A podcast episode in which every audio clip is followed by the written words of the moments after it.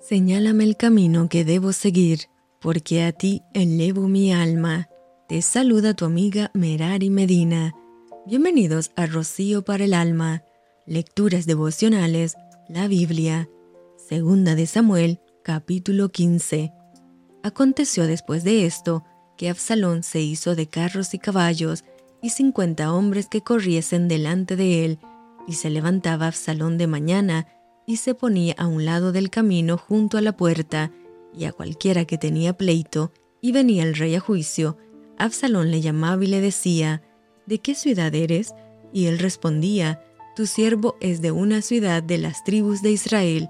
Entonces Absalón le decía, Mira, tus palabras son buenas y justas, mas no tienes quien te oiga de parte del rey. Y decía Absalón, quien me pusiera por juez en la tierra, para que viniesen a mí todos los que tienen pleito o negocio, que yo les daría justicia.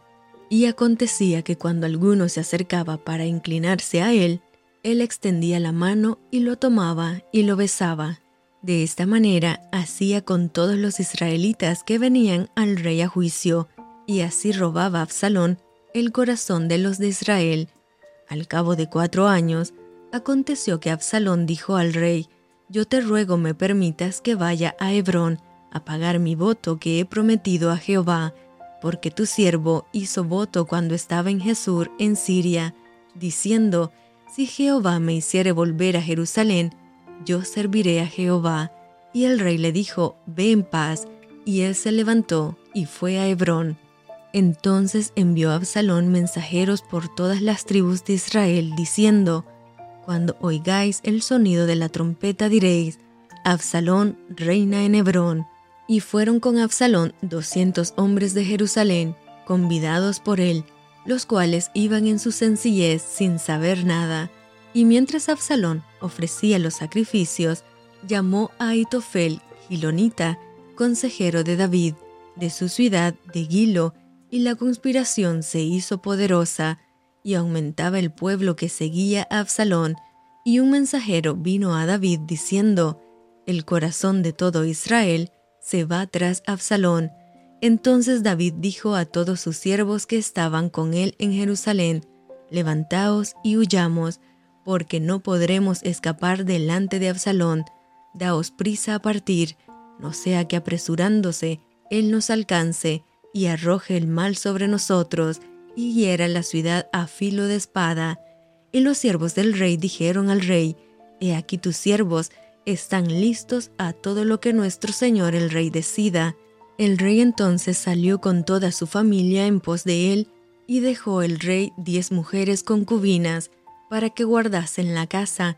Salió pues el rey con todo el pueblo que le seguía, y se detuvieron en un lugar distante, y todos sus siervos pasaban a su lado con todos los cereteos y peleteos y todos los geteos, seiscientos hombres que habían venido de a pie desde Gad, iban delante del rey.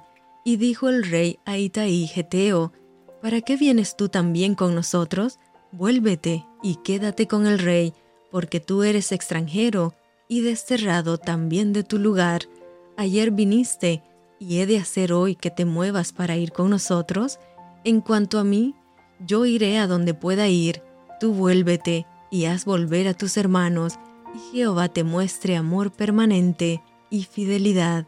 Y respondió Itai al rey diciendo, Vive Dios y vive mi señor el rey, que o para muerte o para vida, donde mi señor el rey estuviere, allí estará también tu siervo. Entonces David dijo a Itai, Ven pues y pasa. Y pasó Itai Geteo, y todos sus hombres y toda su familia. Y todo el país lloró en alta voz. Pasó luego toda la gente el torrente de Cedrón. Asimismo pasó el rey, y todo el pueblo pasó al camino que va al desierto.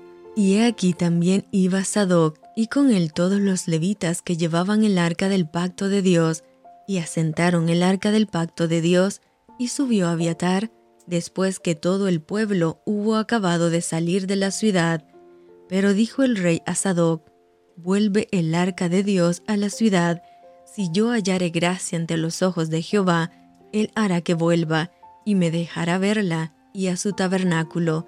Y si dijere, no me complazco en ti, aquí estoy, haga de mí lo que bien le pareciere. Dijo además el rey al sacerdote Sadoc, ¿no eres tú el vidente? Vuelve en paz a la ciudad, y con vosotros vuestros dos hijos, Aimaas tu hijo, y Jonathan, hijo de Abiatar.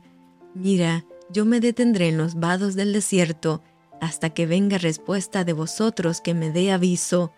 Entonces Sadoc y Abiatar volvieron el arca de Dios a Jerusalén, y se quedaron allá. Y David subió la cuesta de los olivos, y la subió llorando, llevando la cabeza cubierta y los pies descalzos. También todo el pueblo que tenía consigo cubrió cada uno su cabeza, e iban llorando mientras subían, y dieron aviso a David diciendo, Aitofel está entre los que conspiraron con Absalón. Entonces dijo David, Entorpece ahora, oh Jehová, el consejo de Aitofel. Cuando David llegó a la cumbre del monte para adorar allí a Dios, he aquí Usai Arquita, que le salió al encuentro, rascado sus vestidos y tierra sobre su cabeza, y le dijo David, Si pasares conmigo, me serás carga, mas si volvieres a la ciudad y dijeres a Absalón, Rey, yo seré tu siervo como hasta aquí he sido siervo de tu padre, así seré ahora siervo tuyo, entonces tú harás nulo el consejo de Aitofel.